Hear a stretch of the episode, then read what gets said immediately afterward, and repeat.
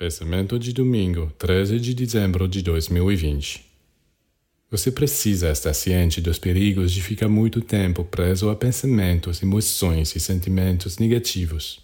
Não podemos evitar as decepções, tristezas, irritações, mas devemos fazer de tudo para não ficar aí, porque acabamos sendo totalmente amarrados, oprimidos.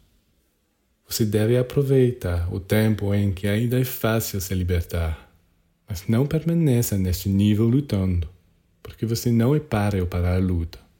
Lutar na escuridão nunca trouxe a luz. Você tem que sair dessa situação. Se você ficar muito tempo em descontentamento, ciúme, ressentimento, raiva, eles acabarão por ficar em vantagem e destruir você. Você deve imediatamente tentar escapar desses estados, ir mais alto e substituí-los por pensamentos e sentimentos positivos. É assim que você será salvo.